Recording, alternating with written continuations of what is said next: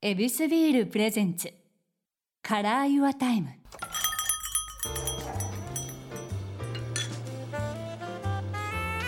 目抜き通りから一本入った静かな通りに佇む一軒の店 YourTime ランチから夜の一杯まで気軽に人々が集うこの店にはそれぞれが大切にしている時間にまつわるお話を伺っています今回も先週に引き続き落語家の立川久衣さんをお迎えしましたよろしくお願いしますどうも、キュイです。前回に引き続きでございます、はいええ久衣さん、はいまずは恵比寿ビールで乾杯させてくださあいりがとうございます。これですよ、本当に。はい。さあ、キウイさんは、えー、前回に引き続きで言うと、もはうい二本目ということもでうすね。前回に引き続きっていうよりかはずっと飲んでるって感じですか。 すいません、ありがそとうこござはいまいところですよ。もう帰りたくない。す。いや、ももうういいで今日泊まる。あ、もう嫌な客です ね。はい、じゃあどうもありがとうございます。お願いしますや本当エビスビールでありがとうございます。どうも乾杯はーい。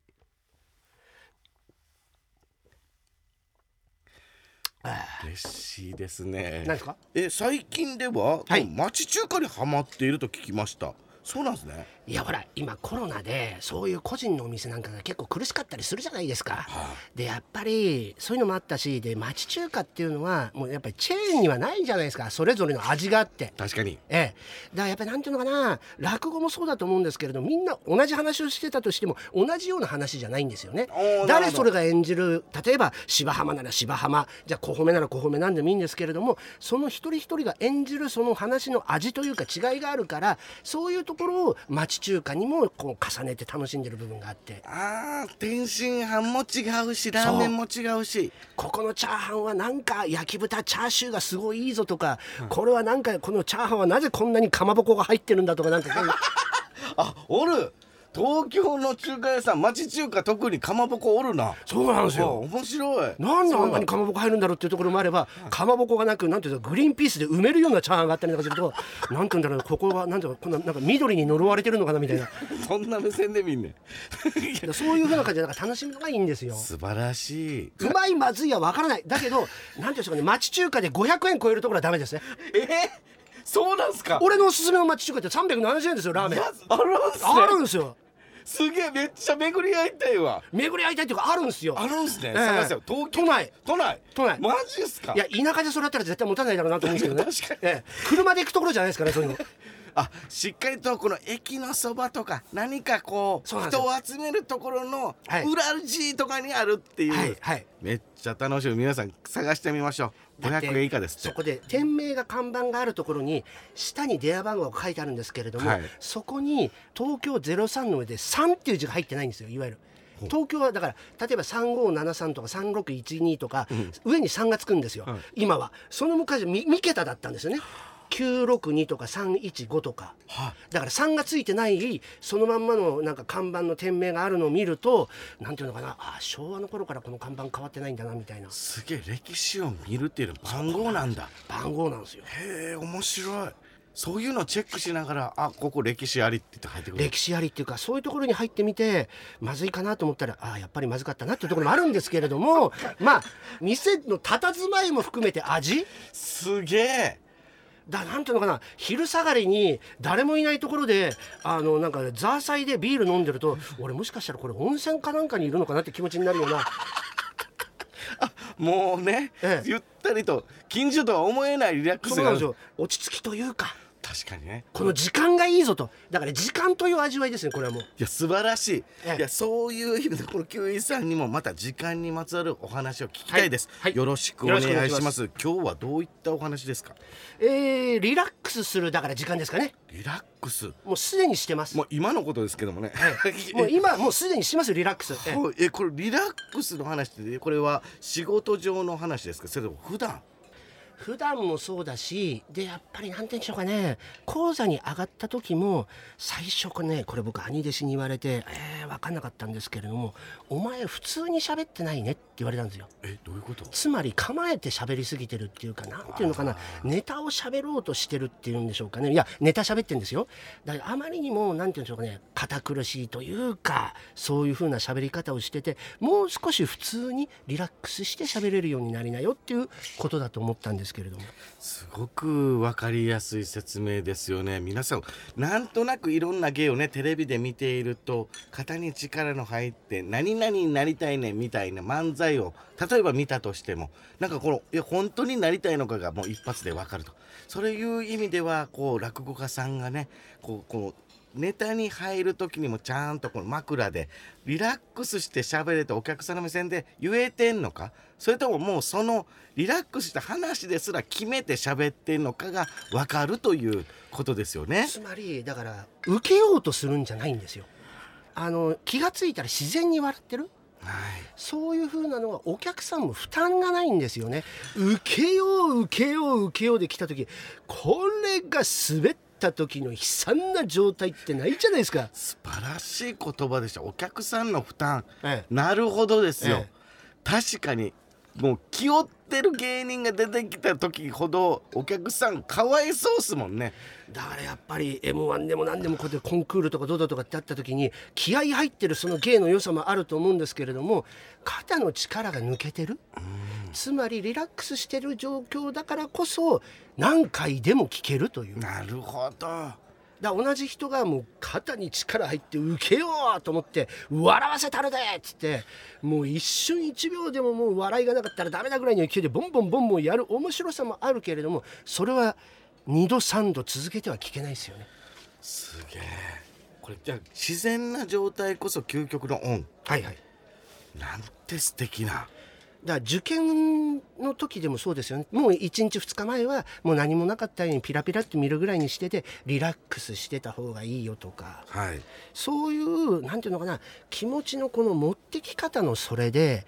なんていうのかなやっぱそれが実は普段なんですよね。なるほどねむちゃくちゃ分かりやすいわそれをけどあの緊張感のある舞台でもできるようになるっていうそうなんですよそれなっていくようになるこの磨き方ってどうやってやってたんですかやっぱりだから、まあ、それは一言で言えば場数なんですけれどもなるほどえ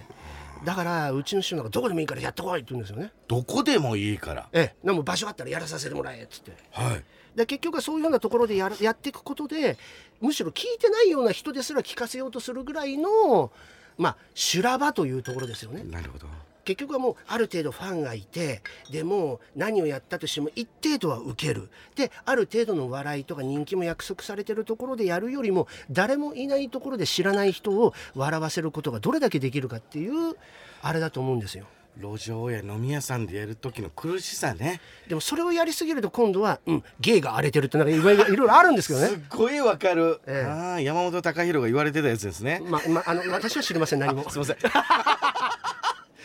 いやけどそうなんですよどこを磨くかっていうのもありますけどもまあ要は究極のこのリラックス状態こそオンなりっていうことなんですねだから、それですごいなと思ったのは、例えば、こう、ラジオ局とかどうだとかで、収録とかであるじゃないですか。でそしたら、チャンさんだって、じゃあ、例えば5分お願いしますって言った時に、例えばそこである時計なんかでも、壊れてたとするじゃないですか。すいませんって言って、でどうしようって言った時、あ、いい、俺5分わかるっつって、体内時計を当てにして、自分でやった時に、その時師匠が出したタイムは4分48秒。かっこいいびっくりしましたよ。で、普段やってっからわかんだよ。すげえ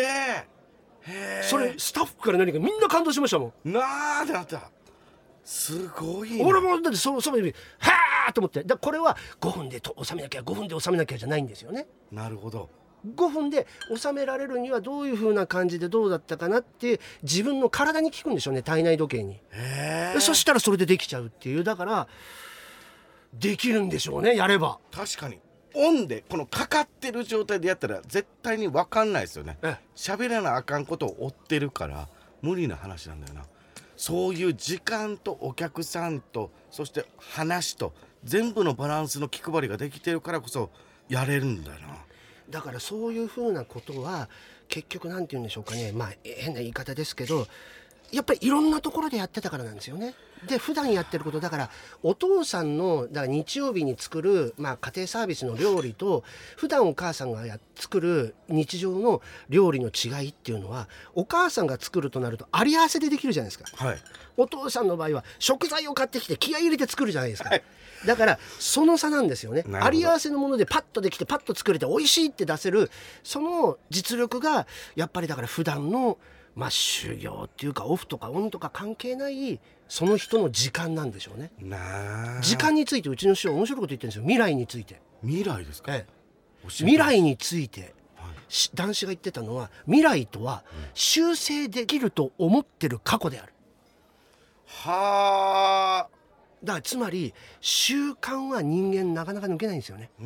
んで過去は変えようがないけれども未来は変えられると思ってるんですよね、はいだけど1分1秒もう過ぎてるからもうこの瞬間未来は過去なんですよね確かにだから修正できるんじゃないですよ修正できると思ってる過去なんですよねうわ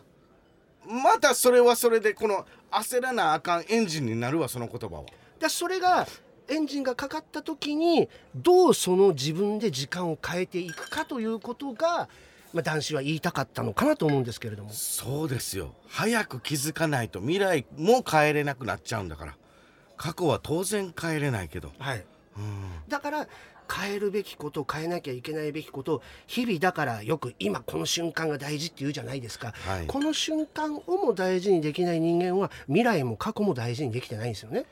あすごいこと言い張るだからそういうことを言うと修正できると思ってる過去というのは間違いじゃないしどう自分があるべきかを常日頃持ってるかによって習慣が変われば先の時間も変わっていくんでしょうね。そういうことなんですね、ええその師匠の言葉を踏まえてキウイさんはこの日々の習慣で何かこうやりながら過ごしているみたいなことってあったりするんですかうんまあ飲む時間は大事にしたいなと思ってますね。あなんかすごいうんすごいよく考えてま す。はい。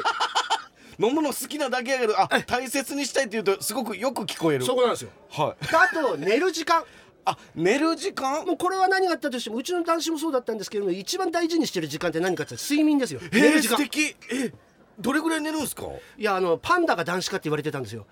寝てるぞパンダもう寝てますよ本当に、はいだからもう何でしょうかねあのうちの師匠がもう何でしょうかねホテルかなんか23日借りて、はいもう何にもしないで寝る会っていうのあるんですよいやそれ「かい」って言ったらええふうに聞こえんなまたいやもうだから何でしょうか誰が来てもいいとで、はいもう布団もあるし何もあるし、ずーっとそこで何かやっちゃいけないんですよ、テレビも見ちゃいけないし本も読んじゃいけないしただ寝る嘘それ逆に過酷に聞こえはするけども、まあだから寝寝るトライアスロンって言ったら変な言い方ですけど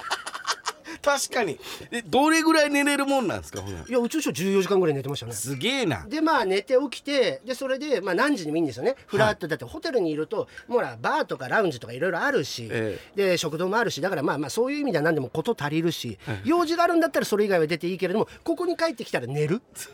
そうあ ただ寝る赤ちゃん超えてますよ14時間っていやー赤ちゃん超えるというかいやだから人間寝ることが大事で辛いことがあったとしても嫌なことがあったとしても、まあ、何があったとしても寝るっていうことのリセットなんでしょうねえそれをじゃあえっ、とキュウリさんは守られてしっかりと寝てはるんですか寝る努力しますよねだからねどれぐらい寝てはるんですか普い段や今日もだからチャンさんに会えると思って8時間は寝ましたけどねしっかりやなあもう大変 でしたよ途中2回起きましたけどねだからオンを一生懸命やるのも大事ならばオフも一生懸命やるべきなんですよね寝るってオフじゃないですかはで結局寝るっていうことはずーっとやんなきゃいけないことがあってあーこれちょっとやばいな少し2時間ぐらい寝ようかって2時間ぐらい寝ようかじゃないんですよね寝れるなら寝ようよですよねいはいうん、でそれで寝た方がだって大概寝ないでやるってやるのは効率悪くて絶対寝てからやった方がいいに決まってますからねなるほどで何があったとしても寝てしまうっていうことはその後まあ寝過ぎちゃうこともあればいろいろあるでしょうから,、だから大事なことは何かっつったらそういう時に、まあ、失敗とかあのミスとかじゃあ例えばそういうちょっとスケジュール通りにならなかったっていうことも気にしない人生成り行きそこですかね。いや違うこれ成り行きって言っても何かこの計画性と芯があるぞいやーでもこの人生このオフをしっかりオンにしているのはこのキウイさんしっかりとこの成り行きを筋書きにしてるような気がするでもそういう風な時間を過ごすようにしてるのがあえて言えば僕のリラックスする時間。ねえだっていいいやいや要はだって寝ること考えてる人生になってはなかなか楽しみですないよよないーし今日寝るぜみたいなそうか向き合ったことないんだみんな、うんなんかこう寝る時ってスッとなんか早送りして省略して寝ようとしてるわはいはい寝る努力って言われたらなんか自分やってるかっつったら自分自身にはやってへん気がするなだからうまい酒を飲むためにじゃあじゃあ例えば2日3日ちょっとお酒を抜いて体調整えて、はい美味しい食材をちょっと作っ用意して作ってでさあ食べようっていうのと同じように寝るんだったらじゃあお風呂に入ってそうだ今日はじゃあちょっとひヒノキ風呂の入浴剤も入れてみようとだけ入れてよーしそれで30分ぐらい頭ちゃうぞなんて言いながらでそういうふうにして寝る。うわー素敵だからそういうふうにやることだからなんていうんでしょうかねそういうののなんかリラックスタイムとかどうだとかって言うかもしれませんけど、結局じゃあなんでリラックスするのかそれ寝るためじゃないですか。本当いやこれはなんか勉強になるな全てをオフもオンでかかっていくっていうことに睡眠までしっかり捉えることができるなんてでねチャンさんねやっぱねリラックスを大事にできるからこそ勝負する時に何かやっぱり蓄えられてんですよね。オンも生きるんですよだから。そういうことなんだ